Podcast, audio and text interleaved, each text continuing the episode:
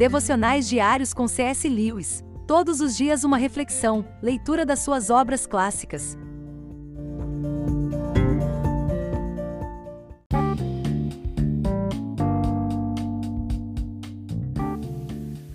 O que entendemos hoje por bondade de Deus é quase que exclusivamente sua capacidade de amar. E nisto podemos até estar certos. A maioria de nós entende neste contexto amor como bondade, um desejo de ver os outros felizes e não apenas nós. Felizes não por isso ou aquilo, mas simplesmente felizes. O que nos satisfaria realmente seria um Deus que dissesse sobre qualquer coisa que nos acontecesse: O que me importa desde que eles fiquem satisfeitos? O que desejamos de fato não é bem um pai no céu, mas um avô no céu. Uma benevolência senil que, como eles dizem, gosta de ver os jovens se divertindo.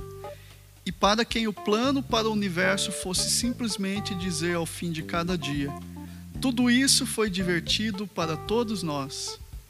Admito que não são muitas as pessoas que formulariam uma teologia em termos tão precisos mas uma concepção não muito diferente desta se oculta no inconsciente de várias mentes. Não pretendo ser uma exceção. Gostaria muito de viver num universo governado por princípios como esse.